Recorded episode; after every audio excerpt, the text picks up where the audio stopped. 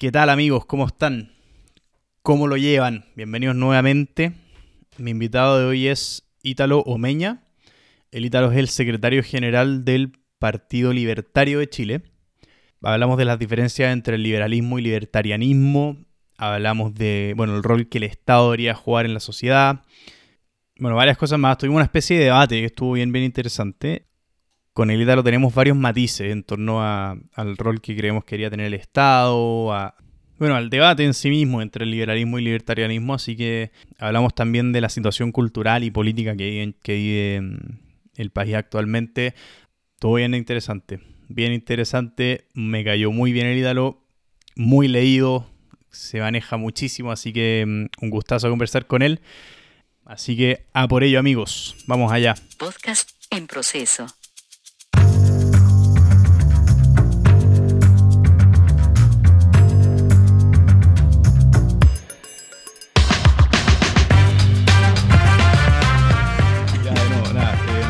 Darte las gracias por, por aceptar mi invitación. No, muchas gracias, Alan, por, por, la invitación y por el espacio, obviamente. Además, muy entretenido discutir esta, estas cosas y más encima estuve escuchando ahí unos, unos eh, podcasts tuyos anteriores que, bueno, me di cuenta un poco el formato de la, de la conversación, como sea, es muy interesante. Así que, nada, muchas gracias a ti. No, gracias a ti. Oye, nada, quería empezar un poco hablando de, del Partido Libertario. Eh, o sea, como te comenté cuando, cuando te escribí, te vi en una columna de columna, comentario de FNM. Y nada, estuvo muy buena, me llamó mucho la atención, pero mm, quería hablar un poco del origen del partido, como qué, en qué espacios se ubican eh, y que al final qué proponen. Te quedaste pegado, no sé si soy yo o... Espérame, creo que fui yo. Ah, ya. Yo decía un ataque ahí de, de, Recoleta del Norte. sí, como que me, echó, en... Ya, estamos. Em, ya. ¿Volvemos a empezar o, Sí, no, se editó la parte que, que se cortó. Eso lo, ya, sacamos, pero... Volvemos a empezar entonces. Sí. Ya. Eh, bueno, el partido, a ver, parte, yo tengo entendido hace unos dos años, ya puede que me equivoque, y el partido ahora, bueno, la orientación que tiene es el espacio que busca ocupar. Es, es un espacio que encontramos que no está siendo ocupado por ningún partido político em, de derecha, eh, por lo menos. No, yo no definiría el libertarianismo como derecha, pero por lo menos en todo lo que eh, involucra la batalla cultural. Em, a ver, la forma como vemos de hacer política nosotros es, valga la redundancia, la redundancia a través de eh, todo lo que es la, la idea de, de, economía cultural, eh, una línea de partido que tenga una, eh, principios claros, ya una línea, un, camino claro, objetivos claros también, que creemos que no se ven en los partidos políticos en general. creo que yo, el, único partido que cumple con esto es el Partido Comunista. Y, son los únicos que terminan haciendo una pega, digamos, clara en el sentido de que tienen militantes formados, militantes que comparten los principios, que de alguna forma los entienden, más allá de que uno crea que pueden estar o no equivocados. Eh, o sea, yo creo que están equivocados, pero, pero eh, que la tienen, digamos, tienen claro eso. Entonces, ¿qué pasa con eso? Que rompe un poco con esta idea eh, media conservadora, conservadora de la jerarquía, de creer que los cambios los hacen los líderes.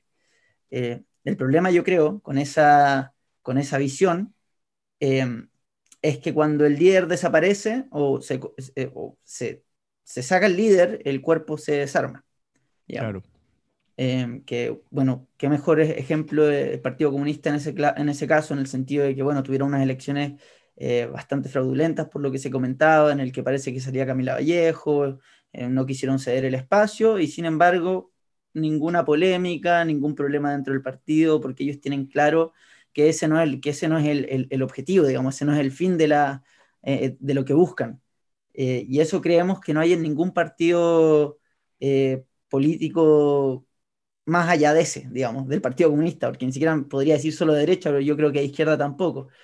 Em, a tal punto que, que, a ver, yo me gusta poner, por ejemplo, o, bueno, el ejemplo de la UDI, cuando murió, asesinaron a Jaime Guzmán, eh, pasó un poquito eso también. Se empezó a perder un poco la estructura, las ideas, se empezaron a pelear entre ellos. Lo vemos un poco con RN, con Evópoli, para qué hablar, que es una cosa ya, una mezcla que ya nadie sabe qué, es lo que buscan, qué, cuál es el objetivo de, de qué es lo que defienden realmente.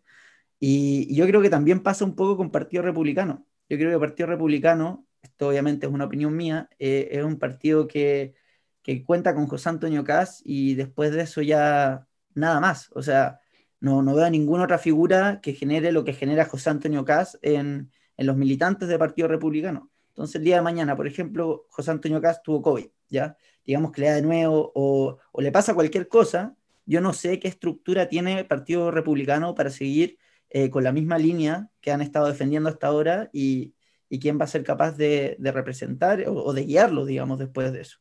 Porque no, no veo una estructura ahí, digamos, de formación, nada. Y eso es lo que queremos enfocar partido, el, que se enfoque el Partido Libertario.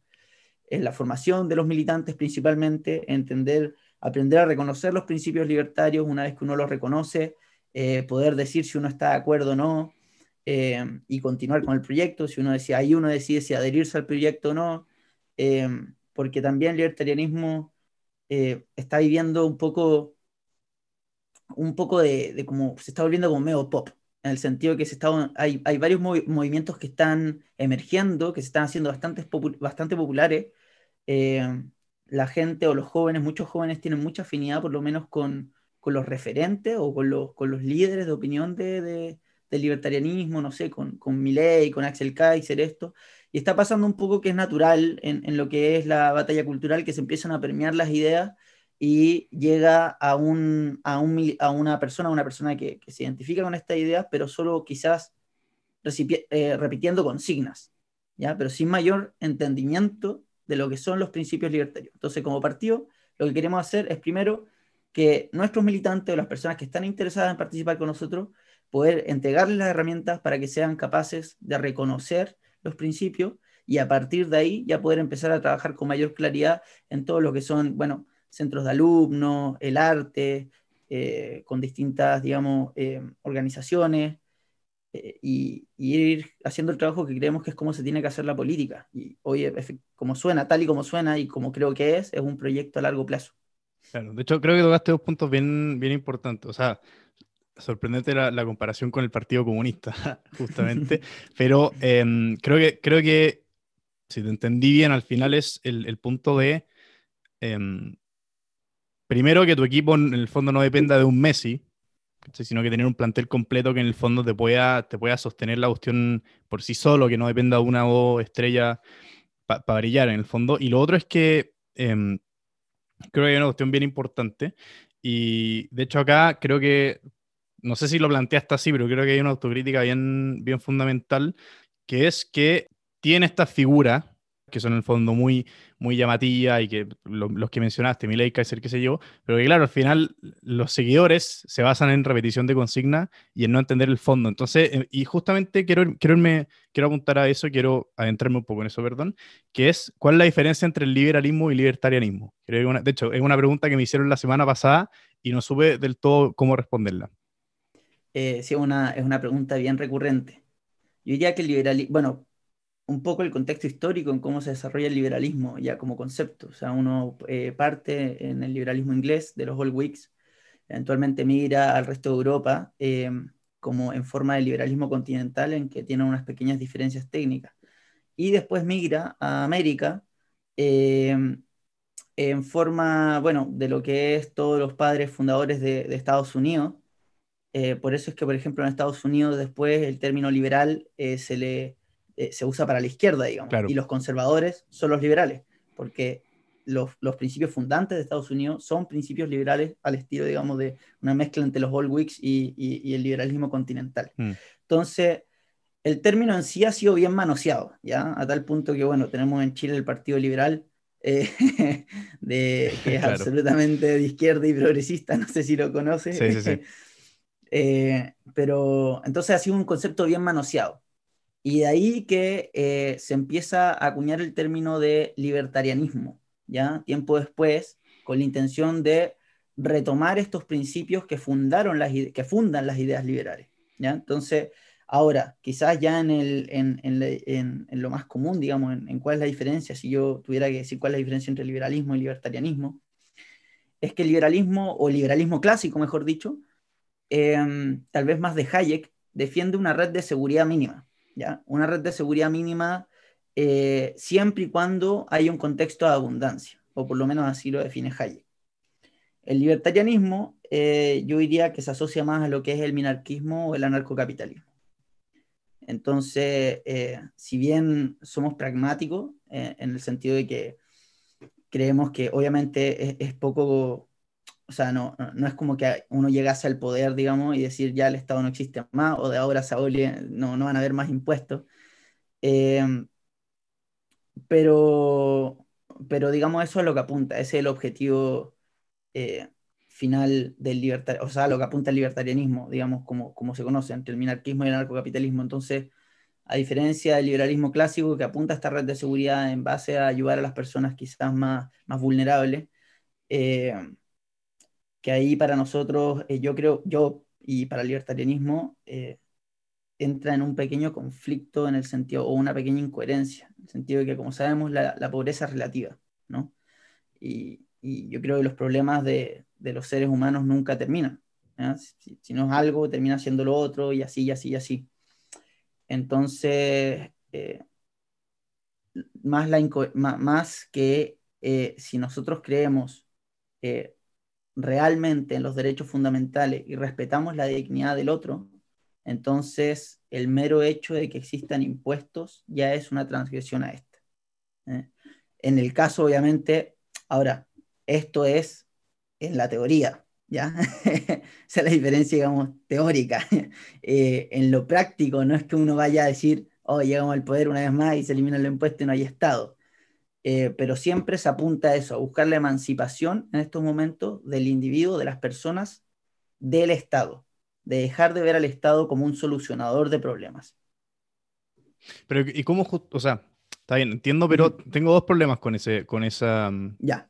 con ese concepto. Uno es que al final para que funcione una sociedad sin Estado, necesitaría necesariamente eliminar o quizás cambiar la naturaleza humana. Entonces, siento que en ese aspecto, de hecho, esto es una de las cosas que quería comentar al final, siento que el, hombre que necesitáis que exista para que una sociedad, ah, por ejemplo, anarcocapitalista sin Estado funcione y sea estable, eh, es, el, como que necesitáis el mismo nivel de transformación, obviamente, para el otro lado, que el hombre nuevo que surgiría con el, en, el, manifiesto comunista, ¿cachai? Que plantea Marx el manifiesto comunista, que también va a surgir un hombre nuevo que no va a tener intereses propios y se va a preocupar solo el bienestar de los demás y todo. Entonces, ese, siento que ahí te está dando un salto que al final, eh, si vamos a ser empiristas y vamos a ser pragmáticos, es muy difícil de justificar, creo.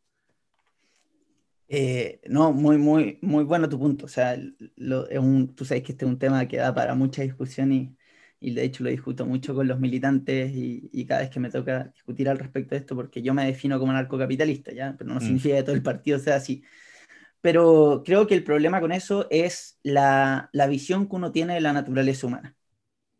¿Entiendes? Yo creo que ese es el problema de base. Entonces, es depende cómo uno ve la naturaleza humana, porque tú me dices, habría que cambiar la naturaleza humana, pero depende qué entiendes tú por eh, cómo es la naturaleza humana. Para mí la naturaleza humana, por ejemplo, o un poquito con Locke, el ser humano persigue, no se puede decir, yo creo a ciencia cierta que es bueno o malo, yo creo que hay mucha gente buena como también hay mucha mm. gente mala.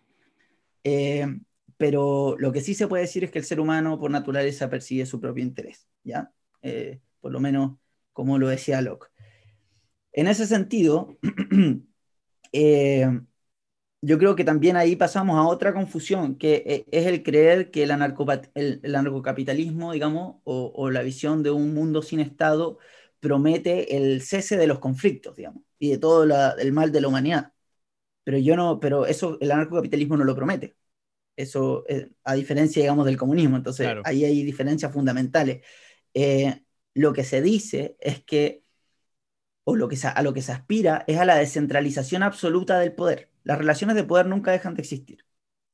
Pero cuanto más es la concentración de este poder, es cuando más graves son los fallos humanos, digamos. O sea, las mayores masacres son generadas por los estados. Mientras más grande el estado, más grande es la masacre. Entonces, mientras más sea el poder que maneje este grupo de personas. Entonces, esa es la visión anarcocapitalista. No es que se crea que porque no hay Estado, todos vamos a, digamos, vamos a respetarnos uno a otro. Al contrario, se habla de agencia de seguridad privada, que digamos, la única diferencia con, el, con un Estado propiamente tal es que se financia de manera voluntaria.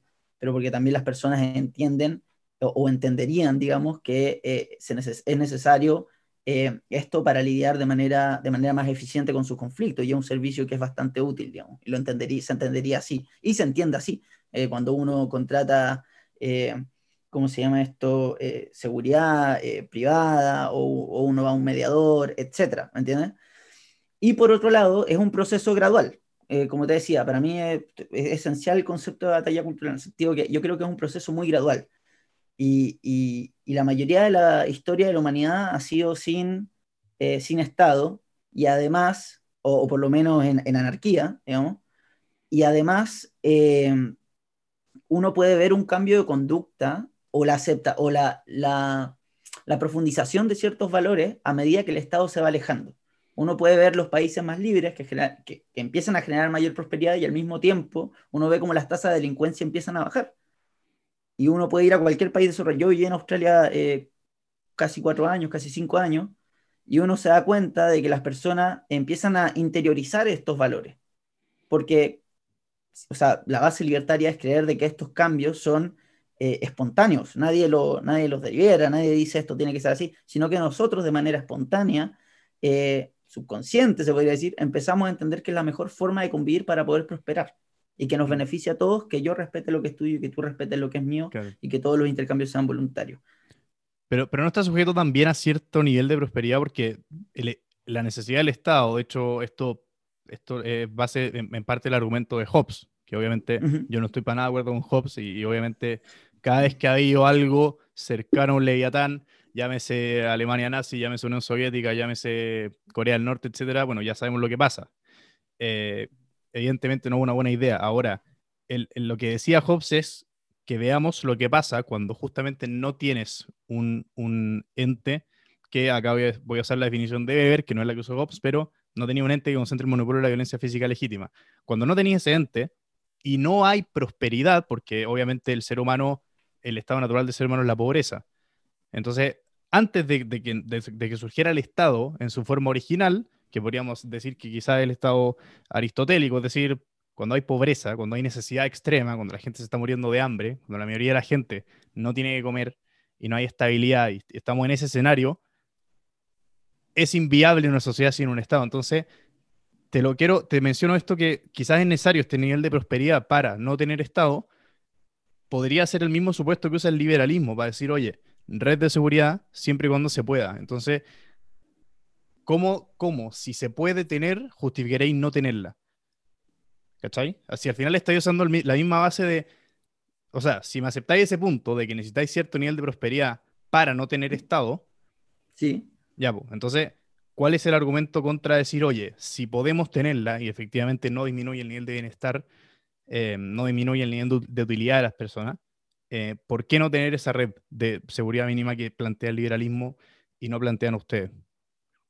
Es que yo creo que, a ver, yo, yo creo que mm, es interesante. Yo creo que e, ese tipo de, eh, de procesos, una vez más, suceden eh, de manera, digamos, eh, espontánea, en el sentido de que sabemos que el, tiempo no es estático, digamos, los cambios sociales no son estáticos, no es que lleguemos a un punto y nos quedemos así para siempre.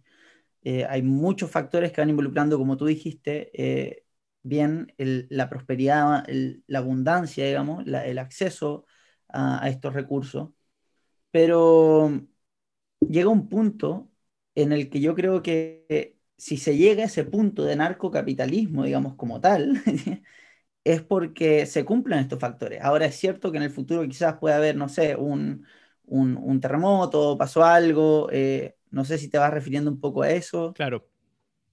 Digamos, hay el, cualquier evento que genere un, un desbalance, Em, y ahí yo creo que también juega mucho eh, la cultura, digamos. O sea, citando un poco Thomas Jefferson, el precio de la libertad es la eterna vigilancia.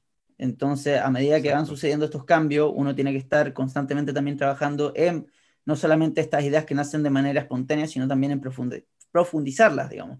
Así como se ha hecho hasta hoy en día, en que, bueno, tú mismo, o sea, todos lo hemos vivido en Chile, un, un periodo de, que, que, ha habido prosperidad nunca antes vista, y sin embargo las personas no están contentas y optan por eh, un mensaje que se ha permeado dentro de la sociedad chilena mm. y que hoy en día es, es el hegemónico, digamos, que es la idea de que eh, bueno, el empresario es más, esta, esta, este antagonismo entre el empresario y el, el, trabajador, no me gusta decirle trabajador porque el empresario también trabaja, o sea, todos trabajan, pero eh, el empresario y quizás el empleado, y, y la idea de que el, Estado tiene que tener este rol de participar más allá, de, de garantizar un cierto, un, un, cierto de, un, un, nivel de bienestar mínimo, o yo diría más máximo que mínimo, garantiza. Claro. Eh, entonces yo creo que va por ahí, no sé si, si se Sí, sí, ahora, eh, no quiero poner palabras en tu boca, pero entiendo que de cierta manera sí estaría, insisto, no, no estoy diciendo que hayáis dicho esto, todo lo que te entendí, sí estaría reconociendo que finalmente sí necesitáis un Estado para llegar a ese, como, no puedes llegar al nivel de prosperidad que permita quizá una sociedad sin Estado, sin Estado. No puedes llegar a ese punto sin Estado. Ah, ya, ya, qué interesante, qué interesante el punto, ya te entiendo. Es que yo creo que el Estado está, es inevitable. En este momento el Estado está y como te dije así desde un principio, no creo que uno tenga que decir, a uno puede llegar en este momento y decir, no hay más Estado y se acabó, ¿me entiendes? Es un proceso gradual, como te digo, tan cultural como los distintos factores que se van dando. En un momento creo que se dieron los factores para que el Estado se fuera alejando cada vez más, sin embargo, hubieron cosas que pasaron que no permitió, que, finalmente se terminó desviando la mirada, y lo mismo que pasó en Chile, lo mismo que pasó con Suecia en su momento, y que ha pasado con diversos países. Entonces, no podría decir que llegar al nivel de prosperidad sin un Estado, o sea, voy a aceptar que el Estado es el generador de esta prosperidad, cuando el Estado ya, digamos, ya está, no, no tendríamos que mirar al pasado y ponernos a imaginar cómo que hubiese pasado si nunca hubiese venido, digamos, un gobernante y, y, cómo se hubiese desarrollado la sociedad, ¿me entiendes? Algo que ya está, entonces no, no podría decirte eh, que es por el Estado que se llega a esto. Yo creo que es un proceso que se, de manera, que se ha dado de manera evolutiva nada más. Sí, o sea, eh, por muchas circunstancias. Obvio, o sea, no, no, no, quise decir que el Estado es el generador de, de esta prosperidad, pero sí necesita un marco de reglas, quizá dentro del cual se puede jugar de manera justa o lo más justa posible y que al final tú podéis correr riesgo, podéis invertir, podéis emprender, podéis, etc.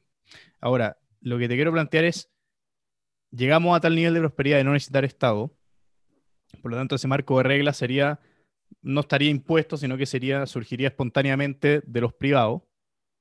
Entiendo que estoy, estoy bien hasta ahí. Sí, sí, o sea, de, claro, de las personas, sí, sí. Claro. Eh, por lo tanto, ¿qué te frena que salga un grupo de interés o una persona que diga, oye, acá hay un espacio vacío que antes ocupaba el Estado, entonces, si generáis, no sé, acumulación de capital, acumulación de, riqueza, acumulación de algún recurso clave, ponte tú, eh, que surge al final un Estado privado. Es interesante, a ver, es que dependería porque eh, de lo que se habla, por lo menos dentro de la literatura libertaria que yo conozco hasta ahora, eh, es un poco de la red de seguridad y, la pregunta generalmente se centra en eso, ¿qué pasaría si una red de seguridad, o sea, si no una red de seguridad, perdón, una agencia de seguridad y justicia, si esta agencia, a través de la competencia de mercado, se termina volviendo tan grande, tan grande, tan grande que se termina consolidando como un Estado. Digamos. Y dice, ¿y qué pasa? ¿Y qué frena que esta agencia después empiece a intervenir el resto de la, o empiece, empieza a comer o atacar a los otros? Entonces, eh, yo digo, claro, es posible, es posible, es absolutamente posible. La pregunta es, ¿eso no pasa ahora? Sí. Claro. Mm, entonces, y ahora estamos a una escala mucho mayor. Entonces, ¿qué pasa con.? Ahora son mucho peores. Yo, una vez más repito, esa, esa creencia de, creer que el anarcocapitalismo promete, como el comunismo, poco menos que todos vamos a estar de la mano y nos vamos a llevar bien. No, se cree, se sabe que el ser humano, tanto así como hay gente buena, hay gente mala, hay gente que tiene otro, otro juego de valores, otros principios, otras creencias, etcétera. Cualquiera que sea la causa dentro de la complejidad del ser humano, se puede generar un conflicto y van a haber conflictos. Eso es parte de la historia. No hay nada que te prometa que no van a, van a haber conflictos. Lo que sí, se intenta descentralizar el poder hasta un punto que para que estos conflictos no sean de la magnitud de la que han sido hasta ahora o de la que son ahora, ¿entiendes? Mm. Sí, o sea, el, tema es que sigo sin ver cómo eso es mejor que tener un Estado muy bien limitado, ¿cachai? Porque al final lo que tenemos como, como evidencia histórica es que al final todo el desarrollo humano, que ha sido increíble, ¿cachai? Toda la, generación de riqueza, o sea, veis cómo ha caído la pobreza en el mundo en los últimos 200 años, increíble. Pero todo eso ha pasado teniendo un Estado. Entonces, sí, han habido infinitos, infinitos casos en que el Estado se vuelve muy grande y se acerca a este leviatán de Hobbes y efectivamente, perdónenme el francés, aquí hago la cagada cada vez que pasa. Y genocidio y, masacres y terribles, o sea, em, atropello de libertades, de derecho, eso ha pasado muchas veces. Pero eh, no veo cómo al final hay, o sea, hay ejemplos de eso, pero también hay ejemplos que no. O sea, creo que Estados Unidos, ponte tú, si bien tiene muchísimos problemas y ha tenido muchísimos problemas a lo largo de su historia, eh, los temas eh, raciales, eh, capturas de poder, obviamente, por, por parte de, o sea, colusiones con el sector privado, tiene esos problemas, sí, es verdad. Pero al final, si tú veis, o sea, no hay nadie que viva peor que su abuelo, por ejemplo. ¿Cachai? Entonces, entiendo por qué, o sea, cuál entiendo que hay problemas que se darían en un arco de capitalismo que de todas maneras con un Estado, con un ente regulador, se dan igual.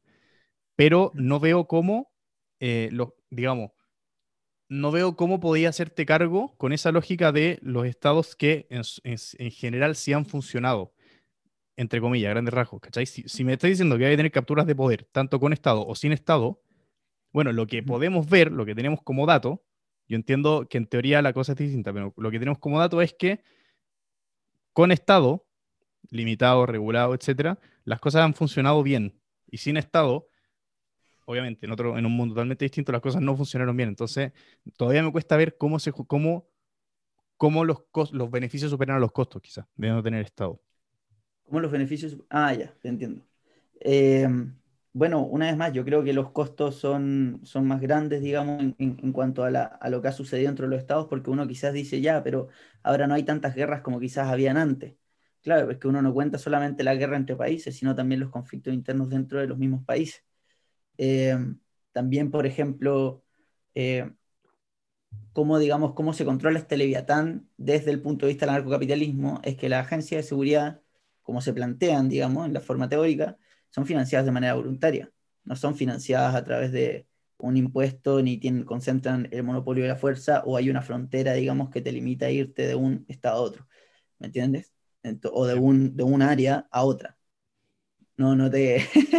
sí, o sea, espera. Entonces, sí, sí, no, dale, dale. Entonces, si tú me dices cómo el, los estados o, o que una cosa ya no quita el otro y que aún tenemos, y que tenemos ejemplos de estados, eh, ¿cómo se llama esto? Eh, exitosos.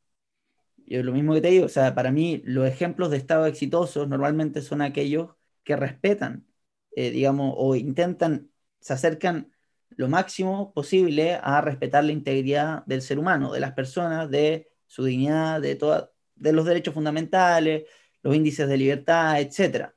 Entonces digo, claro, con eso ya nos va muy bien. Imagínate cómo nos iría si, no hubiera estado, o sea, si ya a medida que nos vamos a...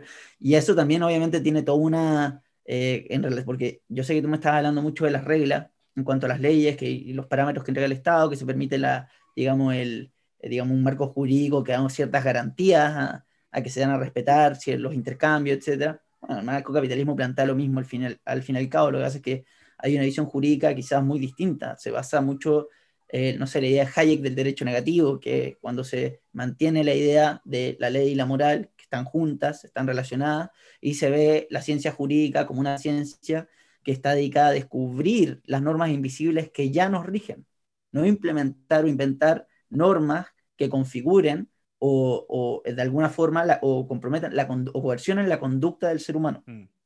Sí. ¿Eh? Y ahí, bueno, de ahí nacen los derechos fundamentales, el principio de no agresión, bueno, principio de agresión y derechos fundamentales, etc. Y con el tema de, perdón, sí. No, dale, dale. no, no, con el tema de Briones eh, y Sichel, claro, yo para mí personalmente no, no los podría considerar liberales clásicos. Eh, ya, eso por un, Sí, eh, yo creo que, bueno, para mí hoy en día el panorama chileno es izquierda centro izquierda y Partido Republicano, derecha. Así es como lo veo en estos momentos, ¿ya? Esa es mi percepción. ¿Por qué? En caso de Briones y Sichel, eh, son personas que, claro, uno puede decir, tienen cierta, bueno, yo sé que Briones, bueno, él ha sido profesor mucho tiempo y conoce mucho sobre también economía austriaca y economía en general. Em, y yo sé que conocen los principios y, digamos, tienen cierta afinidad o cierta cercanía con esta idea eh, de, bajar los impuestos, de, liberalismo, como dicen, liberalismo económico, pero en lo moral no. Entonces, incluso para el liberalismo clásico, no, no, hay un, no es como que uno puede ser liberal en algo y no en lo otro, ¿me entiendes? Como tú eres liberal. Liberal es tú respetas el proyecto de vida del otro. Da lo mismo si estás de acuerdo o no. El liberalismo no cree, por ejemplo, en las prohibiciones. Es un tema bastante polémico, pero el sentido, ponte tú, legalización de las drogas, claro. eutanasia. Claro. Entonces, eso creo que, que, que, es un factor muy importante. Yo no creo que se pueda hacer liberal lo económico y no liberal lo otro, porque significa que no, está, no hay una formación ahí clara y, y si no tienes una formación clara te terminas sometiendo a las encuestas o a grupos minoritarios violentos o, o a cosas que no van con tus convicciones y terminas generando más confusión realmente de, las soluciones que pudiste haber eh, dado a los problemas. Sí, ya es que entremos a eso, porque yo creo que es un buen punto. O sea, para cerrar el, punto anterior, que claro, más filosófico, vamos a estar 10 horas acá discutiendo, ¿no? Pero eh, para cerrar y tomar la oportunidad de cerrar también, pero con lo que yo me quedo es al final que me cuesta ver cómo, y ese era el punto que estuve tratando de hacer, me cuesta ver cómo un Estado bien hecho, bien delimitado, eh, con una constitución que garantice derechos fundamentales, eh, es peor que una sociedad sin Estado. Me cuesta ver, eso, eso es lo que, ese es el salto que me cuesta dar, como que me, cuesta ver cómo se justifica. Y, quiero, al final ese es el punto que quería tratar de hacer y, bueno, antes de entrar al, otro tema, te quería como, si voy a resumir tu punto en, un enunciado para cerrar ese tema.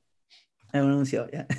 un poquito voy a intentar, a ver, como en el, en el punto que tú dijiste, cómo un Estado, em, digamos, eh, bien ordenado, con, un, con, una constitución que, dereche, que, que, que, defienda o que garantice derechos fundamentales. Eh, yo dos cosas. Primer punto, creo que eh, no hay ningún Estado, por más mínimo que sea ordenado, que se reconozca como Estado, que pueda garantizar los derechos fundamentales propiamente tal, sentido de que tienen que cobrar impuestos puesto ya una violación a la propiedad privada de la persona. Y segundo, eh, uno puede decir un Estado propiamente tal, que está bien ordenado y que funciona bien, ahora. Pero nada garantiza que a futuro continúe de esa forma, ¿entiendes? O sea, creo que es un fracaso de las constituciones liberales que no han sido capaces de mantener los poderes del Estado digamos, separados uno del otro y contener este Leviatán, porque siempre es un proceso en que se agarran el poder, queda la embarrada, vuelven a retomar las reformas liberales y después de nuevo se junta riqueza, de nuevo viene acá el gustito, y porque no hay un estamento claro en cuanto a una vez que dañamos un derecho fundamental, ¿qué, nos, qué, argumento sólido hay para no hacerlo con el resto? Mm. ¿Eh? Eh, y bueno, y resumir mi postura, yo creo que eh, el ser humano, así como hay gente buena, hay gente mala. Creo que eh, las personas, eh, si se reconocen a los demás como dignos, como, como iguales a uno, uno tiene que respetar el, proyecto de vida del otro y esa es la mejor manera y la única forma moral de relacionarnos unos con otros. Y si uno busca coherencia en cuanto a esto, yo creo que es la única postura lógica a la que uno puede llegar. Ya, buenísimo.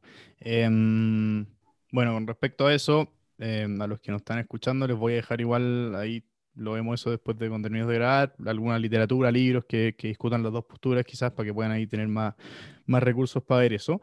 Y eh, me quiero volver a algo de algo lo que acabé de mencionar, que creo que si algo que es preocupante del, momento cultural actual, si lo vamos a llamar así, es que estamos alejándonos de la responsabilidad individual. O sea, para empezar, para lo, castigado que está y lo, y lo eh, eso, lo por el suelo que está el concepto del individualismo. O sea, ya es algo malo, es algo perverso el individualismo. Y sí estamos demasiado inmersos, sobre todo en Latinoamérica, en esta, en esta lógica de que el Estado provee, el Estado al final todo tiene que depender del Estado y el Estado va a solucionar todos los problemas. Sí estamos muy inmersos en eso. ¿Cuál es el problema? te lo quiero preguntar a ti antes de, antes de quizás dar mi diagnóstico. ¿Cuál es el problema de la ruta en la que estamos yendo y por qué? Sobre todo en, el tema político, porque tú puedes decir, mira, estos gallos siempre han estado, los comunistas siempre han estado, los socialistas siempre han estado, y siempre, va, siempre van a estar estas personas que salen a venderte el paraíso sobre la tierra y que, oye, les vamos a dar todo gratis, todo gratis para todo el mundo, y el Estado te va a cuidar, el Estado te va a arreglar tus problemas. Siempre han existido, pero, y acá, acá me con lo que dijiste, creo que la, la única barrera es la cultura. O sea, más allá, de, más allá de si uno por principio cree que ese debería ser el caso o no, creo que estamos un paso más atrás de eso, de entender que no es posible esa cuestión. Sí, o sea, yo comparto contigo, yo creo que la única barrera a estos tipos de procesos es la, cultura. No hay, no hay, aunque la gente busque, por ejemplo, yo me pongo siempre en el caso eh, hipotético. Digamos que Cast, ya, sale presidente, que para muchos de, de derecha principalmente eh, es, digamos, el, el, único, la única esperanza que queda, digamos, en, en, sentido en el futuro de Chile. Yo le digo, ya, perfecto, pero ¿qué se hace en cuatro años? Después, ¿qué queda? ¿Me entiendes?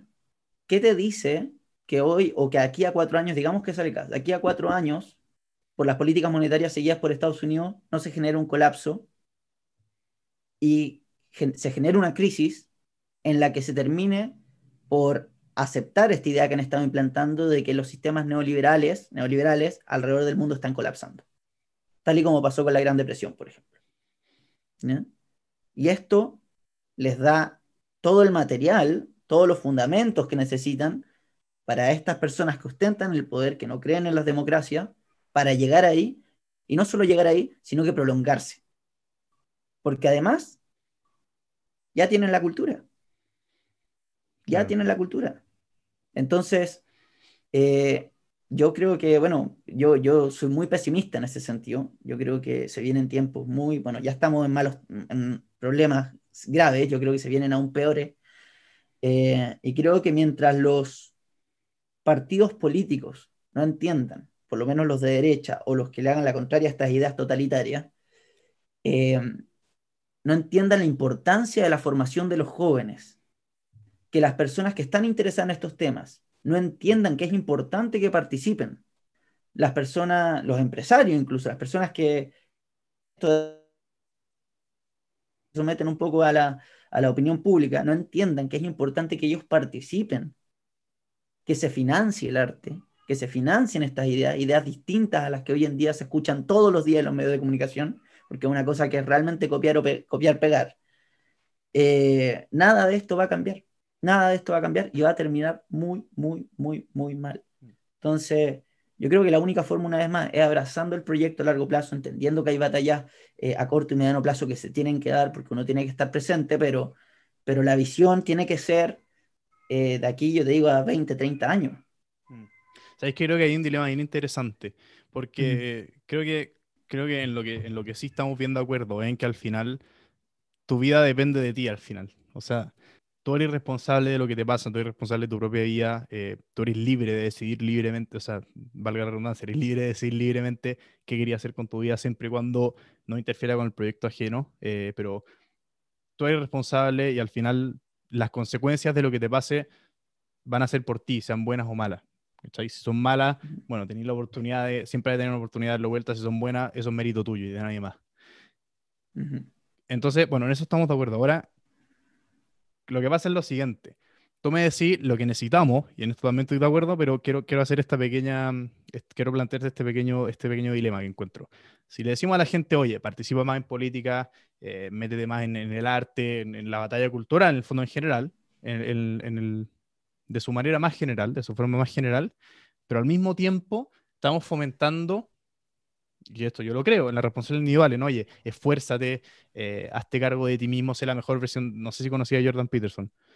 Sí, sí, sí. Ya, bueno, ¿cachai? Pero bueno, por ahí. Eh, em, hazte cargo de ti mismo, ¿cachai? Sé la mejor versión de ti mismo, fuérzate, trabaja, hazte cargo de tu familia, de tus amigos, ¿cachai? Preocúpate de, de, tus vecinos, de tu comunidad cercana. Y esa es la única forma en que las sociedades mejoran.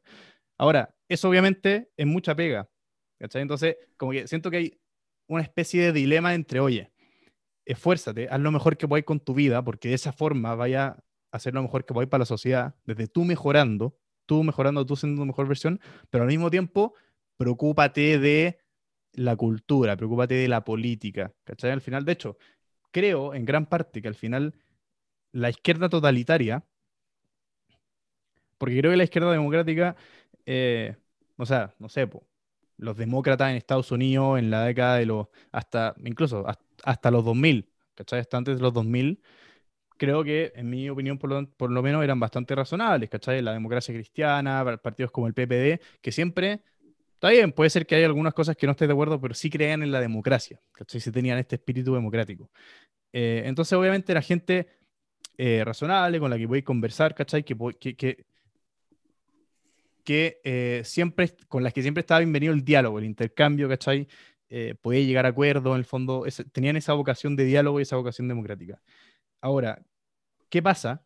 Que la izquierda totalitaria tiene mucho más que la gente que cree en la libertad y en la responsabilidad individual, eh, activistas de tiempo completo, por decirlo así. ¿Cachai? Porque obviamente una idea fomenta, oye, el Estado te tiene que dar todo, por lo tanto tú no te tienes que hacer cargo de tu propia vida. La otra, el, otro lado te dice, hazte cargo de tu propia vida, ¿cachai? Porque el Estado no, no, puede salvarte. Pero obviamente esa gente no puede estar todo el día preocupada de pelear la batalla de las ideas, porque está preocupada de construir su propio proyecto de vida. ¿Cachai el dilema? Sí, Sí, entiendo tu, punto. Eh, bueno, que yo creo que ahí hay una división, digamos, entre, eh, no entre, no entre ciudadanos en el sentido de quién vale más o quién vale menos, sino que en el sentido de eh, los intereses de cada uno. Yo cuando digo que se involucren, que formen, que quienes tengan la capacidad financiera financien, que y así, y así, y así, me refiero a las personas que tienen interés en el tema. Porque yo entiendo que, o sea, es, utópico pensar que todos o, la, sociedad chilena completa, digamos, los 19 millones, 18 millones que somos, eh, estén metidos en, política y trabajen, o en la cultura, o en el arte, esto, y trabajen, digamos, desde su, desde su lado, eh, o hacia el partido que ellos ya se identifican. Yo creo que eso, yo, yo apunto a, los a las personas que sí están interesadas en este tema, que pueden ser una minoría, pero esa minoría es la que importa finalmente. ¿eh? porque esa es la minoría que hace los cambios, es la minoría que trabaja, que se esfuerza. Y como tú dijiste, el Partido Comunista partido que, claro, tiene militantes de tiempo completo, o sea, que les pagan su plata para estar en las universidades, para que estén en los centros de alumnos, para que estén en todos esos tipos, pero llegaron a eso, llegaron a eso. Y ahí yo creo que, bueno, hay un conflicto que es bien interesante y creo que ese es el gran desafío del, por lo menos, del libertarianismo, es que el libertarianismo, bueno, hay una, hay una diferencia muy importante entre el militante libertario y el militante comunista, digamos el militante libertario en general apela mucho a la razón. Y, está ahí investigando y busca datos y esto de economía y no sé qué, y busca mucho esa discusión lógica. Y dentro del comunismo, todo lo contrario. ¿Y por qué es todo lo contrario? Porque el comunismo tiene, o sea, elementos propios de lo que es una religión.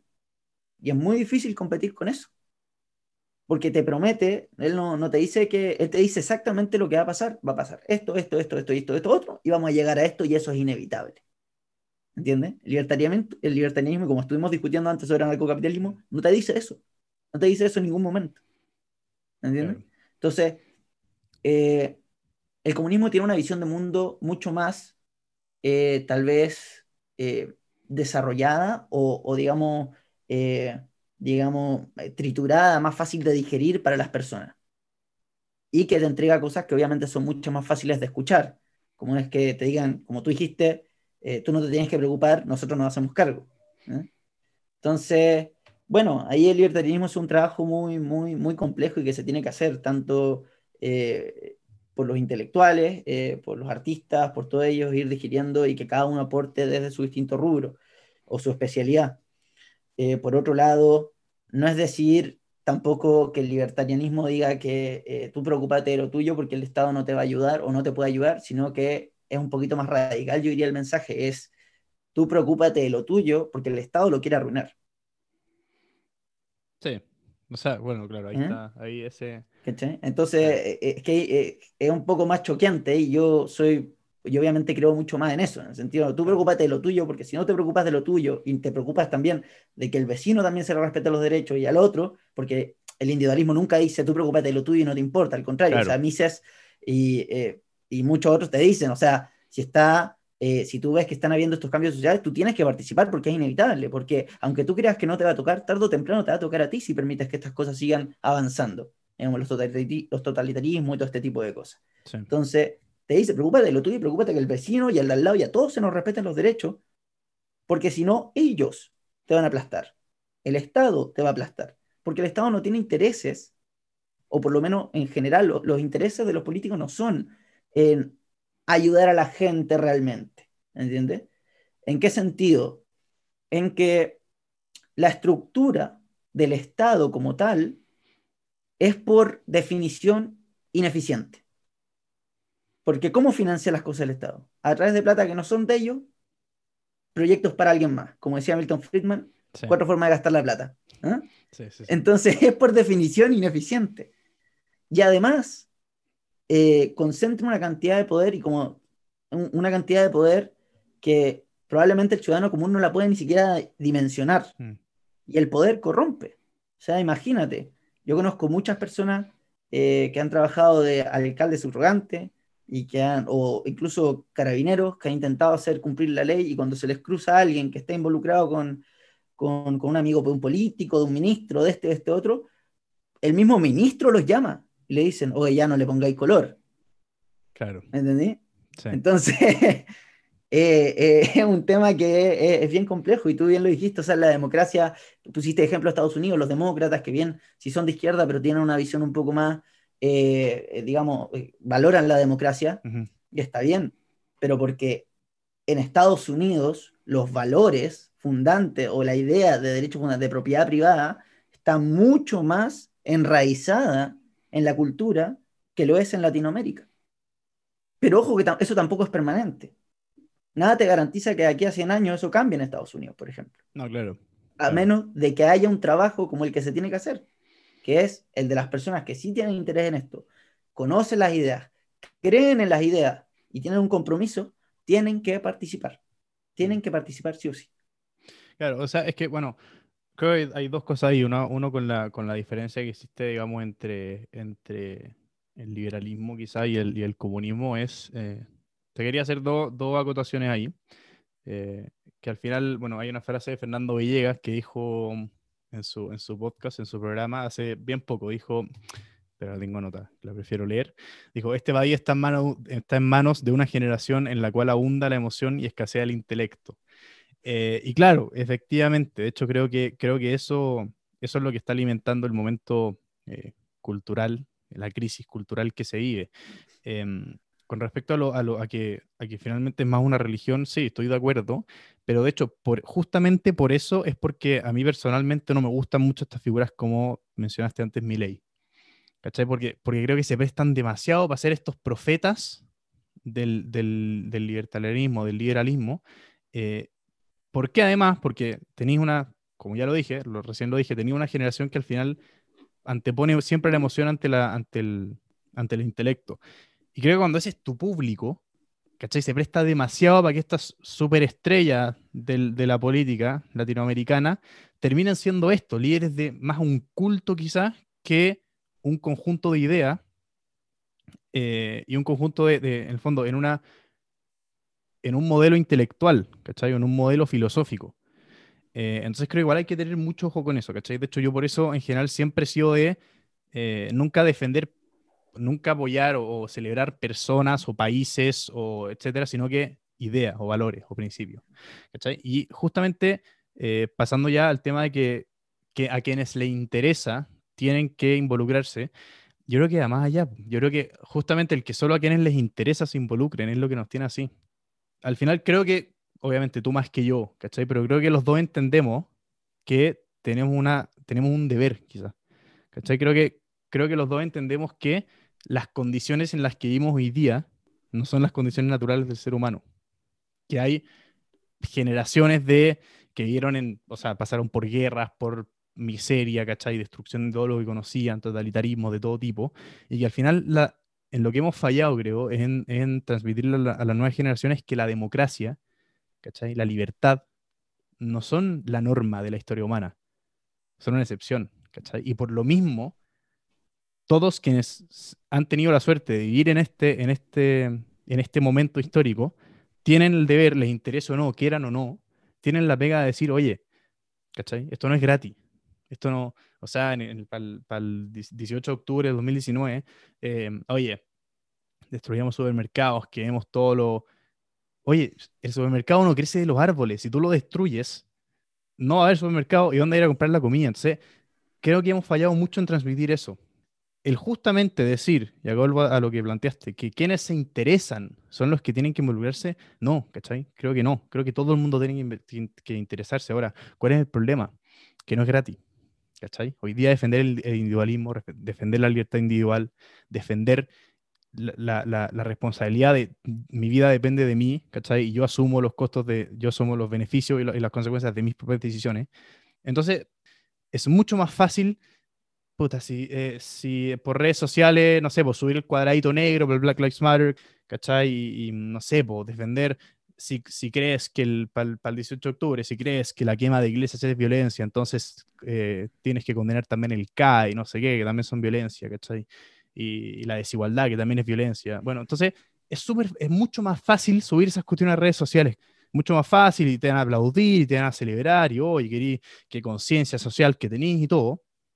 Y por eso tan poca gente lo hace. Y de hecho, creo que es justamente culpa de las élites, que han sido tremendamente cobardes, de decir, oye, mira, tenéis la suerte de quizás, no sé, haber nacido en una familia que lo pudiste tener todo, pudiste acceder a una buena educación, pudiste, eh, no sé, vivir en un barrio cómodo, en que siempre, nunca te faltó nada para comer, bien, pero eso no es gratis.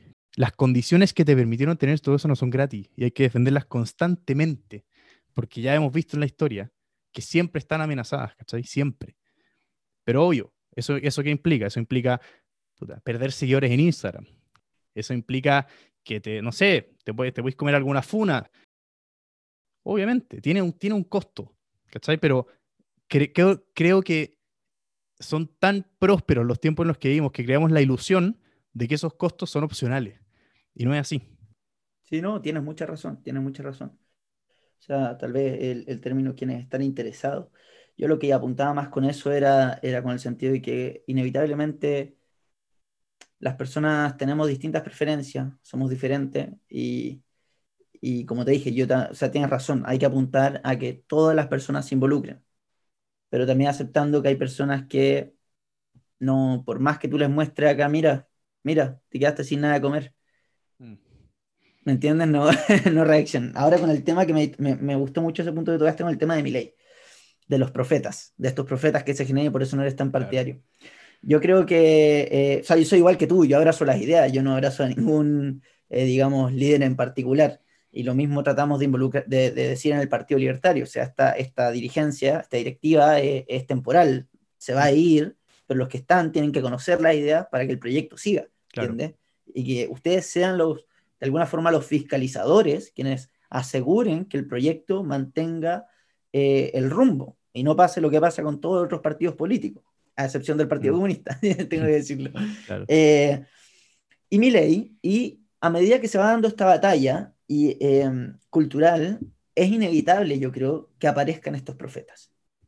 ¿ya? E, e, es inevitable. Mi ley es una consecuencia de un trabajo que se lleva haciendo por más de 12 años en Argentina, desde el, partido desde el movimiento libertario, Partido Libertario, eh, de profesores que han estado participando ahí. Entonces, es inevitable que estos profetas salgan. Ellos no son la cabeza del movimiento libertario, ¿eh? porque el partido, porque el movimiento libertario es de personas que buscan o al menos desde los partidos y desde los think tanks, son personas que buscan formarse, que están formadas y persiguen ideas. A uno le puede gustar mucho cómo habla. Yo conozco muchos libertarios que no les gusta cómo habla ley.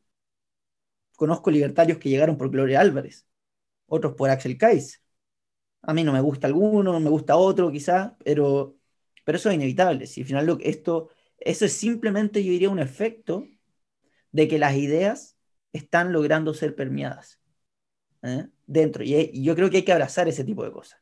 Por más que uno lo comparta, obviamente también hay que ser crítico siempre, en el sentido de que dice, oye, él eso en realidad no, no va con los principios que nosotros defendemos, pero hay que abrazar estos, eh, eh, cada paso o cada, cada etapa que se va viviendo en este proceso en el, de lucha de ideas. en el que se empiezan a premiar, en el que aparece a aparecer gente que ahora sí se atreve a decir las cosas en cámara y a decir, oh, políticos delincuentes. No, se atreven, ¿me entienden? Mm. Hay, que, hay que abrazar eso, hay que abrazar que después aparezcan artistas que hagan una canción, no sé, sobre tal tema que es bien polémico y que obviamente, como hemos visto, eh, las instituciones hoy ya hegemónicas terminan atacando y digamos tratando de desprestigiar a la persona porque, como tú dijiste, o lo funan o porque mm. planteó una idea. Hay que abrazar todo ese tipo de cosas. Yo no sería tan crítico con eso yo creo que eso también es una gran diferencia y hay que aprender también del de los comunistas. Es un, tiene una, llegaron a tal punto que tiene una industria completa generadora de mártires. O sea, hay una marcha, un cabro metió la pata en una poza, se guinzó el tobillo y si pueden le hacen una estatua. ¿Eh? Mm. Y la gente lo cree y vive él y, se vuelve un personaje. Y, y, nosotros por ser tan racionales, eh, que también hay que serlo, yo no lo veo, pero también a veces hay que aprender a reconocer las etapas que están sucediendo y abrazarlas. Em, eso yo creo, principalmente con eso. Y bueno, había otro tema que tú tocaste que me interesaba mucho con el tema que quizás no está tan relacionado, pero que una, es algo que le estaba dando varias vueltas, eh, que mencionaste con el tema de e, ese tipo de consignas, como si, si te parece violento como que estemos quemando una iglesia, eh, o sea, como piensa en el CAE. O sea, espera, yo tengo una eh, amiga que no, obviamente no lo voy a nombrar, pero, pero que quiero mucho, nos llevamos muy bien y que compartió eso en su momento, ¿cachai? Entonces, pues, esto lo vi, ¿cachai? Pasa. No, no, eh, sí, sí. Estoy absolutamente de acuerdo. Si yo lo veo, o sea, a ver, yo soy libertario, pero es inevitable que cada libertario acá en Chile tenga 10 amigos o se relacione con 10 o 100 personas progre o de mm. izquierda o, que sea completamente, digamos, opuesto a ti. Es inevitable y por eso es que yo siempre le digo a todos los militantes, tienen que estar muy bien instruidos, ustedes tienen que ser curiosos, tienen que mostrar respeto hacia la otra persona, porque es la única forma de que ustedes puedan convencer a las masas. Tengan en cuenta que eh, debatir contra una persona no es tan difícil como debatir contra 50, ¿entiendes? Y quizás no, vas a eh, no a convencer a la persona que estás debatiendo, con, la que estás debatiendo, pero sí a las personas que te están escuchando, o al menos tres que de las que están escuchando. Y después esas personas pueden entrar, se empiezan a formar y hacen lo mismo. Y así es como es el ciclo, si así, así son las etapas. Y ahí vas a ver que van a salir mártires de nuevo, y, o sea, van a salir eh, profetas, digamos, y van a aparecer gente que dice que se las sabe todas, y después descubren que no se sabían ni una. Y, así va a ser el juego, si eso es, inevitable, el, proceso no es perfecto. Pero mm. hay que aprender a reconocer esas etapas. Y con el tema de la violencia, y como tú dijiste, sí, eh, eh, es muy cierto eso, a mí me llama la atención porque tú te has preguntado por qué la, la, la, izquierda eh, relativiza tanto la violencia. Por favor, no. yo, me lo, yo me lo he cuestionado harto, porque digo, ¿por qué se relativiza tanto la violencia? Y es algo que a uno le molesta tanto, y tratan de, y todas sus etiquetas, si te das cuenta, están relacionadas a la violencia. El neoliberalismo es violento. Eh, si te dicen facho es porque eres alguien violento. Sí, pues, ¿Me entiendes? Todo eso. Y es porque, o por lo que yo creo que es, es porque creo que hay un consenso, y que esto también está muy relacionado a la idea de derechos fundamentales, pero que, que la violencia es lo peor moralmente. O sea, sentido de que da lo mismo cuál haya sido la situación, si tú le pegaste a una persona, siempre es como un punto de quiebre, digamos. Y si tú le pegaste a esa persona, es porque no la reconoces de la misma dignidad, la desprecias. Y como no tiene tu misma dignidad y la desprecias, puedes transgredirla, puedes agredirla. Entonces, ¿qué pasa con esto? Como ellos, o como se entiende, quizás subconscientemente, no sé todos ellos, pero tal vez los intelectuales de izquierda, entienden que la violencia es lo peor moralmente. Da lo mismo donde tú estés, la violencia siempre se ve mal. Eh, lo que buscan al relativizarla es hacer entender a las masas que ellos están siendo atacados. Por lo tanto, está justificada la acción violenta. ¿Entiendes? Cuando dicen que te roban, que la, que, no sé, no voy a decir la marca del supermercado, pero el supermercado te, roba, eh, están, ellos entienden de alguna forma los derechos fundamentales, que un robo, de un daño a tu propiedad privada es un daño hacia tu persona. Entonces dicen, claro, como te roban, es una agresión. Y ahí está justificada derecho a devolver con agresión, claro. la autodefensa. Y ellos así no tienen cargo de conciencia.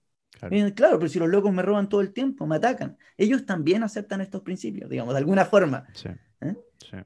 Eh, eso es bueno, algo a lo que le estamos dando mucha vuelta y que es importante, creo, entender ahí. Lo dejo obviamente acá para que lo vea la gente y alguien que se le ocurra la idea, porque creo que eso es un punto que hay que, que, hay que lograr trabajar y, y, generar un mensaje aparte de eso, porque si entendemos eso y lo logramos desmenuzar y generar un mensaje eh, eh, que, que, cumpla con los elementos que tiene la narrativa de izquierda, eh, se vuelve quizás un mensaje o un, un, mensaje mucho más eficiente, de mucha más llegada a las personas. Sí, de hecho, ¿sabéis que em, desde el mensaje quizás creo que también lo que hace el justificar lo que te está pasando a ti como violencia, creo que es bien interesante porque te quita la... Bueno, de hecho esta palabra no existe en español, hay varias teorías bien interesantes que te plantean que parte del fracaso de Latinoamérica es, bueno, cultural, pero bueno, esto es uno de los aspectos interesantes. En español no hay palabra para accountability. Para la palabra en inglés accountability. Accountability no tiene traducción directa, pero al final es como asumir los beneficios o las consecuencias de tus propios actos. Asumir las consecuencias, sean buenas o malas, pero de tus propias decisiones. Eso es la accountability. No hay traducción al español directa. Y eso al final, creo que eso es lo que falta. Pagar alguna consecuencia, que no se trata de, oye, castiguemos o hagámosle pagar algo directamente a la gente que, no sé, pues que tomó alguna decisión con buenas intenciones quizás, pero que terminó muy mal, ¿cachai? No se trata de eso, pero se trata de, si es una cuestión personal, tiene que venir de uno mismo, ¿cachai? De uno mismo de decir, oye, voy a tomar esta decisión, pero estoy dispuesto a pagar el precio. ¿cachai? Porque claro, después al final, lo que te mencionaba de las élites antes, al final, mira, sí, los, los gallos, los revolucionarios de Vitacura, ¿cachai? De las Condes, de Chicureo, que sí, apruebo y ponen sus pronombres en la, en, la, en la bio de Instagram, ¿cachai? Y todo para parecer moralmente superiores y empáticos con el pueblo y qué sé yo, y las típicas estupideces de siempre.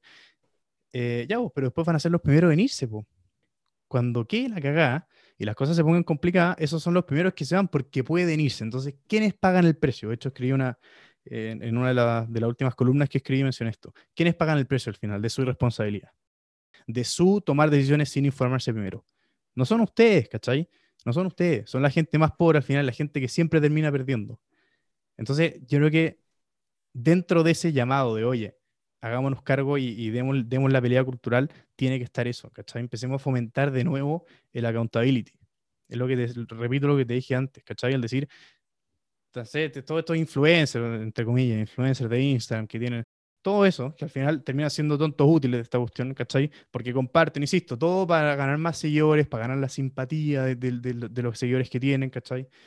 Porque obviamente eso te trae, si esa es la gracia. Obviamente la aprobación social es tremenda de ser, eh, digamos, de, de adherir a todas estas corrientes progres. Siendo que muchos de estos gallos obviamente no las creen, no las creen, pero es lo que tienen que hacer. Entonces, a eso voy con la accountability, ¿cachai? Asume, porque no es gratis, insisto. Las condiciones que se dieron para que tengáis 10.000 seguidores y te auspicien 10 marcas de ropa, ¿cachai? No, no, no, se generaron solas. Y por el camino que estáis siguiendo, al final tú no vas a pagar el precio, ahora van a pagar la gente que, la gente que menos tiene, ¿cachai? La gente más vulnerable. Entonces eso. Sí, no. Eh, o sea, es muy interesante el tema de la contabilidad. Sabes que lo había escuchado antes, pero nunca le había dado una vuelta realmente. Eh, muy interesante, muy, interesante me parece lo que dices y, me recuerda un poco a un libro de, de Lysander Spooner que se llama Sin traición, la, la, constitución sin autoridad. Mm. Que Lysander Spooner era un, un si mal no recuerdo, un, un, abogado eh, estadounidense eh, de los años 1850, si no me equivoco, por ahí un poco antes, de hecho. Y él hace este tratado, estas columnas, en las que, digamos, denuncia eh, la, que, ¿cómo se llama esto? Que, las constituciones son una farsa. Por eso se llama la constitución sin, traición. Mm. Porque generalmente cuando tú cometes cualquier eh, sublevación, digamos, en contra de, la constitución de tu país, se te acusa de eh, traidor a la patria. Algo más escuchado en Venezuela que acá, pero que también puede llegar.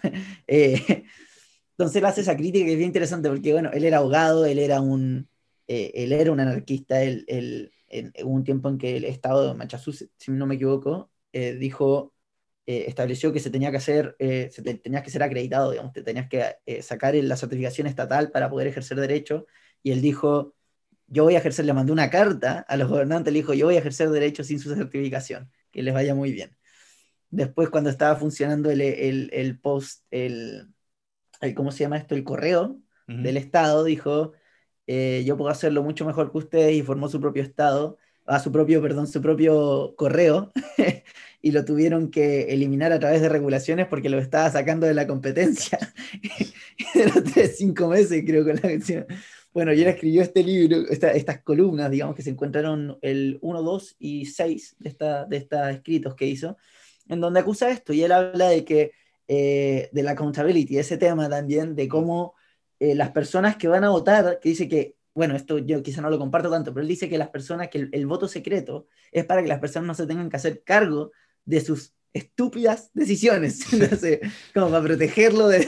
Obviamente hay otros factores, pero que tiene interesante ese libro y obviamente lo recomiendo porque tiene otros elementos muy interesantes con respecto a la visión que tenía él de la, de la guerra civil norteamericana y de la constitución norteamericana. Él era contrario absolutamente a la constitución norteamericana eh, y a la... porque decía que no, tenía, no cumplía con ninguno de los requisitos para hacer un contrato, digamos. Mm. Que ellos decían, claro, un contrato social, pero decía, pero acá la legislación de hoy dice que yo tengo que firmar frente a otra persona y un tercero o un notario para que el contrato sea legal, tiene que tener mi firma, nadie puede firmar por mí, y este contrato social que yo me tengo que regir, o bajo las reglas que yo me tengo que regir, nadie lo firmó más que unos cuantos pelagatos, refusando un poco su lenguaje, eh, en privado, y, hace un poquito también la, una crítica muy interesante a la guerra civil, en que dice que, claro, él era muy contrario a la esclavitud, pero dice que la guerra civil terminó por generar más esclavitud de la que realmente intentaba abolir. ¿Por qué? Porque ahora son todos los estados, incluso los que no quieren vivir bajo esas reglas, los que tienen que vivir y pagar tributos a, a, esto, mm. a estas personas, digamos.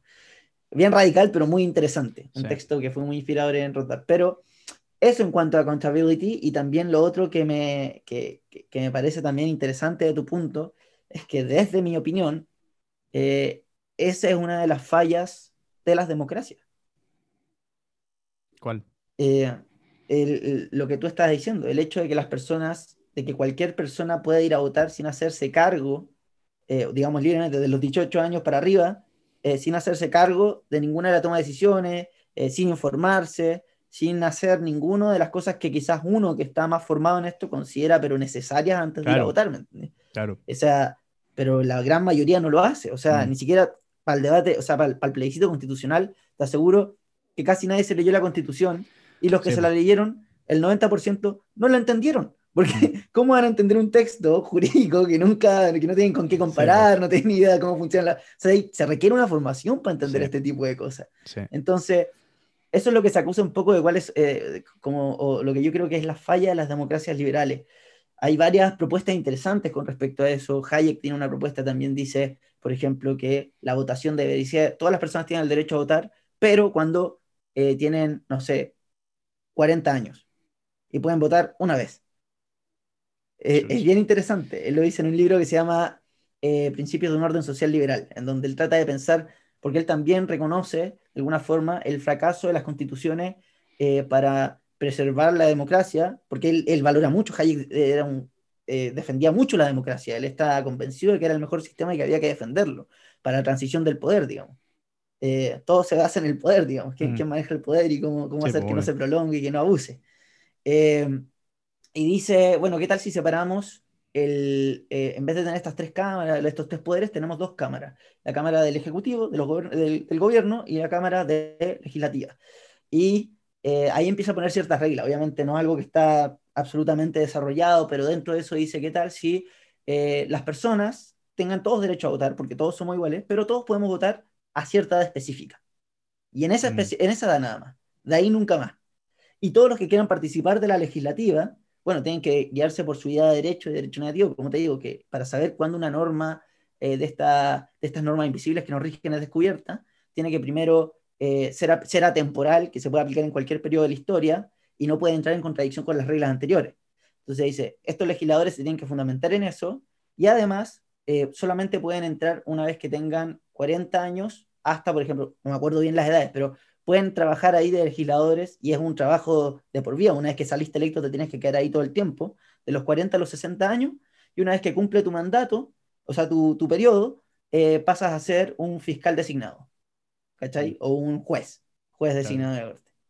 Y por el otro lado, bueno, dicen los gobernantes tienen que presentar el presupuesto todo el año y no se pueden pasar del presupuesto. Si se pasan, lo tienen que pagar con de su bolsillo, tienen que, eh, dice Hayek, digamos, entre su idea.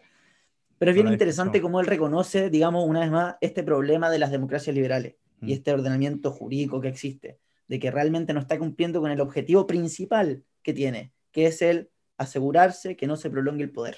¿eh?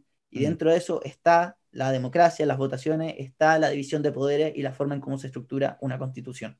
Sí. Mira, no la he escuchado nunca. Voy a, voy a, voy a, investigarlo un poquito más. Em, pero sí, o sea, mira, si al final, bueno, hay una frase que dice que, la, democracia es muy mal sistema, pero es, ¿cachai? Mejor que todos los demás que existen. Entonces, em, eh, Sí, eso, mira, y al final yo no sé si, yo, yo, yo la verdad, en ningún minuto, por si se entendió eso, no quise decir que, creo que, hay que implementar algún sistema, quizás como el que acabé de mencionar, eh, insisto, primera vez que lo escucho tendré que, estudiarlo un poco más, pero yo no, no a, priori no creo en, implementar algún sistema que, imponga este accountability, ¿cachai? Esta responsabilidad de asumir mm. por las decisiones que se toman. Para mí, por eso creo que es tan importante la cultura, ¿cachai? Creo que, creo que tiene que ir de uno mismo. O sea, de hecho, hay una frase mi frase probablemente favorita que se ha hecho en este podcast fue una de, que dijo la, Vanessa, creo que en el capítulo que escuchaste justamente al final, dijo que no hay nada más profundo en la vida que esta idea de yo soy responsable de mí mismo, yo tomo mis propias decisiones, asumo los beneficios, asumo los costos. Y es esa idea, ¿cachai? O sea, es, por eso creo que tiene que ir de, uno mismo. O sea, tenemos que fomentar esa cuestión en la gente de, eh, si voy a tomar una decisión, tengo que hacerme responsable. Y no porque necesariamente voy a eludir o voy a sufrir las consecuencias, ¿cachai? Quizás termina bien, da lo mismo. Es por un tema de yo quedarme tranquilo conmigo mismo, de que sabéis que yo participé en un proceso que le va a imponer algo a todas las personas, ¿cachai? Por un tema de tranquilidad conmigo mismo. Lo mínimo que puedo hacer es tomé la mejor decisión que pude haber tomado, ¿cachai? Y hice todo lo posible dentro de mis posibilidades para estar lo más informado y para ser lo más consciente de esa decisión creo que eso, más de imponer algún sistema externo, creo que es un tema que tiene que venir de uno. Y creo que esa cuestión es clave.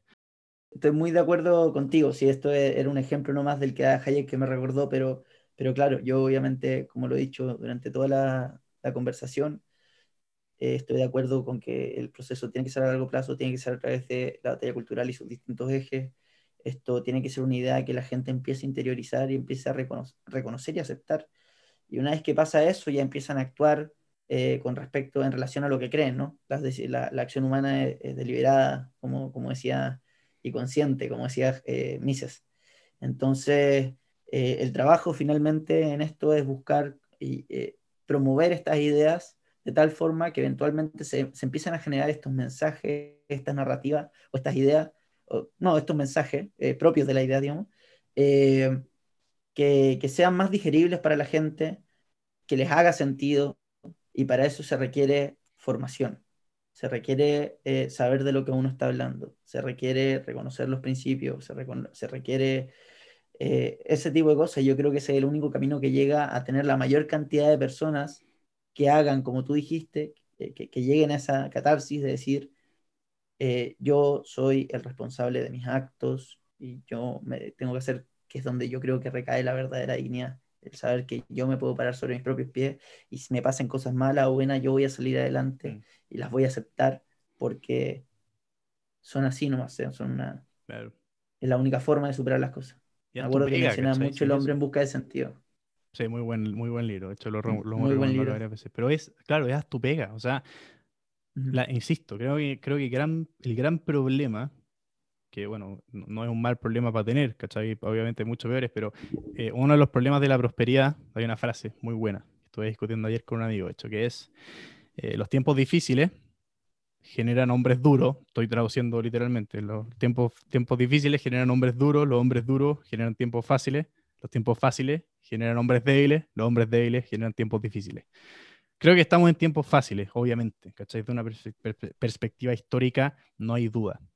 Entonces, espero, espero que ese ciclo no sea inquebrantable, pero, pero si es así, a la conclusión que llegamos ayer con mi amigo, creo que es así, ¿cachai? Que al final, lamentablemente, eh, uno de los problemas de la prosperidad es que genera esta ilusión de que las cosas son fáciles, ¿cachai? Entonces, a eso me refiero con haz tu pega. Insisto, la democracia y la libertad son un, son un tesoro muy escaso en la historia de la humanidad.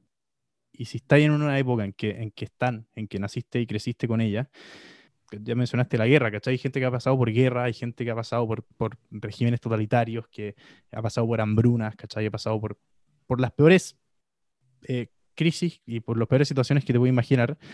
En el podcast de Jordan Peterson hace poco estuvo, se me fue el nombre, pero una, una, una persona que estuvo, creció toda su vida bajo el régimen norcoreano bueno, y cuenta y es terrible. De hecho, escribió un libro, después se tuvo que ir a China. O sea, pasó de un régimen totalitario a otro que también terrible. O sea, realmente eh, bien, bien crudo su relato. Pero creo que, creo que finalmente refleja que, te lleguen un par de críticas, que te deje de hablar un par de amigos, entre comillas, eh, que perder un par de seguidores en Instagram es un costo, ¿cachai? Ínfimo, ínfimo, para defender como la, situación en la que está y que te ha permitido tener la vida que tenés. No, no, estoy muy, muy de acuerdo. Quizás, eh, bueno, yendo quizá eh, a, algo más general con el tema de la frase que estabas mencionando, es que es de nuevo, o sea, ya más generalizado es que los problemas nunca van a dejar de existir. Mm. Pero creo que a medida que se mantenga esta, esta lucha, este trabajo que estamos intentando hacer desde Partido Libertario, quizás van a volver y se, aceptan, se va a progresar y quizás van a volver los tiempos difíciles. Pero no son lo mismo las crisis en Suecia que las crisis acá en Chile en estos momentos. Correcto. es normal el cambio generacional, todo lo que tú quieras, pero una crisis en Estados Unidos no, o en Australia no es lo mismo que una crisis hoy en, Latinoamérica. Y eso que teníamos en prosperidad. Entonces, la idea es que, que, se vaya, que haya una línea de progreso que es, es inevitable que a veces se interrumpa, pero pero que, ojalá se, tenga la, la, ¿cómo se llama? no sé si el sentido común, pero el, valor de reconocer los errores propios y decir, retomemos el rumbo anterior, que en realidad nos fuimos en la volada, como dicen, y ahora tenemos que volver al camino que estábamos, en el que íbamos bien. nada, bueno, también al, quizás agregar eso que, que, el diálogo, la importancia del diálogo, hecho lo que he comentado, o sea, el objetivo de este espacio es este, ¿cachai? Yo, no, la verdad, no, no, no me gustan, de hecho en esto comparto con Magdalena bastante, eh, en esto probablemente tampoco vamos a estar de acuerdo, yo no soy muy fan de los partidos políticos, ni de estos profetas que te mencioné antes, ¿cachai? Porque creo que al final te llevan a defender instituciones o personas más que valores o principios. Eh, pero bueno, eso lo podemos discutir otro día, pero, pero a lo que quiero llegar es que, es que eh, lo que busco con este espacio es el diálogo, ¿cachai? O sea, acá acabamos de tener una conversación de una hora y media entre un anarcocapitalista y un gallo que es más de centro quizás, pero, pero si tenemos ese, ese piso en común de creer en la democracia, ¿cachai? Creer en la libertad y creer en, el diálogo, en el respeto, eh, podemos construir grandes cosas, ¿cachai? Creo que eso es lo más importante.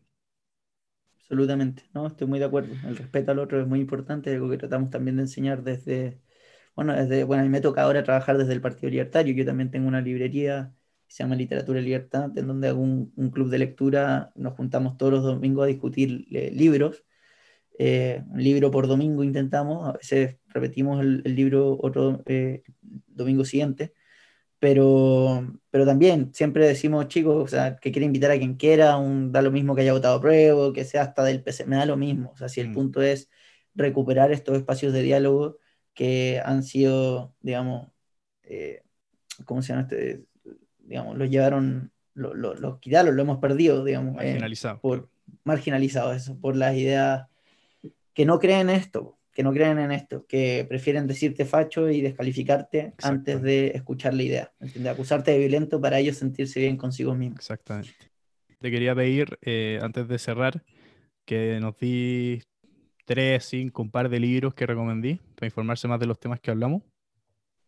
Perfecto. Sí, no, bueno, eh, a ver, eh, yo recomendaría un libro que es bien cortito que se llama Sin Traición eh, de Lysander Spooner, la, autoría, la, Constitución sin autoridad, porque, bueno, un libro, yo cuando descubrí a Rothbard, por ejemplo, lo que, si bien toda la literatura libertaria me llamó mucho la atención, Rothbard me llamó la atención porque decía cosas tan irreverentes y cosas que jamás me hubiese imaginado que te obligan al pensamiento crítico. Y ese libro creo que logra eso. Hace una nueva libertad, de Rothbard también. ese fue el libro en particular que a mí me fue como explosión. Nunca habían tantas cosas que, no, que nunca que no había cuestionado nunca. Eh, Anarquía, Estado y Utopía de Nozick, mm. para eh, conozcan un poco de lo que es la teoría, digamos, la, eh, ¿cómo se llama? retributiva, si no me equivoco. No quiero recomendar La acción humana porque es un libro que obviamente cualquiera que se involucre en temas como de escuela austriaca eh, lo conoce y sabe que tiene que leerlo y es un libro así de grande, entonces no... Quiero libros más, más, chiquititos, quizás eh, Los Fundamentos de la Moral de Hazlitt, de Henry Hazlitt. Y también, bueno, y para terminar con algo ya más básico, eh, yo hablaría de, de, ¿cómo se llama?, de economía en una lección para las personas que, que, están interesadas en averiguar un poco de economía y que sea más amistoso, realmente un libro muy fácil de leer, muy entretenido y que seguramente si nunca está relacionado con la ciencia económica, con, con algo así, o con, con, esta discusión o con el libertarianismo, te va a hacer como, qué simple. Ah, entonces creo que, que, es bueno eso para acercar a la gente, después lo demás ya, ya es historia. Buenísima. Creo, creo que es buena idea agregar el, el desde mi parte, eh, ya que mencionaste a Nozick, creo que es bueno leer también a Rawls. Creo que ese diálogo entre los dos que se dio en la segunda mitad del siglo XX es muy interesante. Yo también ahí, los que lean el, el de Gnosis que mencionaste, al final los, los, los, libros que hay entre, en, que escribieron en esos años fueron un diálogo entre los dos al final, o sea, uno, una respuesta que el otro. Es bien interesante ese, como esa conversación que tuvieron con esos libros entre los dos. Siempre, así que mm, eso, ¿dónde eh, pueden encontrar la gente librería, si tenés Instagram, página web, el partido, tu Instagram personal, si puedes dejar todas las direcciones. Sí, obvio. Yo tengo una librería eh, que se Literatura Libertad. Ya la pueden encontrar en Google o en Instagram como literatura.libertad. Mi Instagram, que es donde más me muevo, es italo.magna, cualquier cosa. Eh, también les recomendaría una, una, fundación que está haciendo cursos muy interesantes para interiorizar estos, estos temas, que se llama Fundación Nozick, ¿ya? Justamente refiriéndose a Robert Nozick, así que ahí me van a matar por, por ah, porque se escuchó a Rolls en la conversación, pero, pero sí es cierto, es muy cierto. O sea, yo, yo siempre recomiendo que lean, no solamente lean libertarianismo, mm. eh, hay que leer a todos, a todos, a todos, a todos, porque todos tienen algo que decir. Eh, y bueno, y el Partido Libertario, obviamente, para los que estén interesados, estamos haciendo la estructura, tenemos cursos formativos también gratuitos, estamos haciendo eh, distintas convocatorias, eh, muy interesantes, estamos trabajando con muchas organizaciones, tanto del área de la cultura como de formación, de desarrollo de políticas públicas. Así que ahí nos pueden encontrar en plipchile.cl, www.plipchile.cl, como Partido Libertario. Plip. Ya, pues, muchísimas gracias, Italo. Tremenda conversación, se nos alargó bastante, pero, pero muy, muy interesante. Muchas gracias a ti, Alan. O sea, te, pasaste, realmente te pasaste. Eh, muy entretenido hablar contigo. Ojalá se repita y, espero haber estado a la altura de, todos los grandes que, que han escuchado en tu podcast. Estaba viendo nombre y decía, ¡uh! ¿Qué hago yo allá? no, no, sí, tremenda conversación. De verdad, espectacular. Buena forma de, ir empezando la, esta nueva temporada. Así que nada, darte las gracias. Y eso, pues estamos, estamos hablando de todas maneras. Muchas gracias, que estés muy bien. Estés bien. Bueno, ahí lo llevan amigos. Ese fue el capítulo de hoy. Ojalá lo hayan disfrutado. Todo bueno, ¿ah? a mí me. Así que mm, eso. Les voy a dejar todos los enlaces a los libros, todos los links a, la Instagram del Ítalo, del partido, ahí por si quieren buscar, investigar un poquito más, informarse, aprender más sobre el tema. Se los dejo todo como siempre. Y eso, ojalá que hayan ido a votar.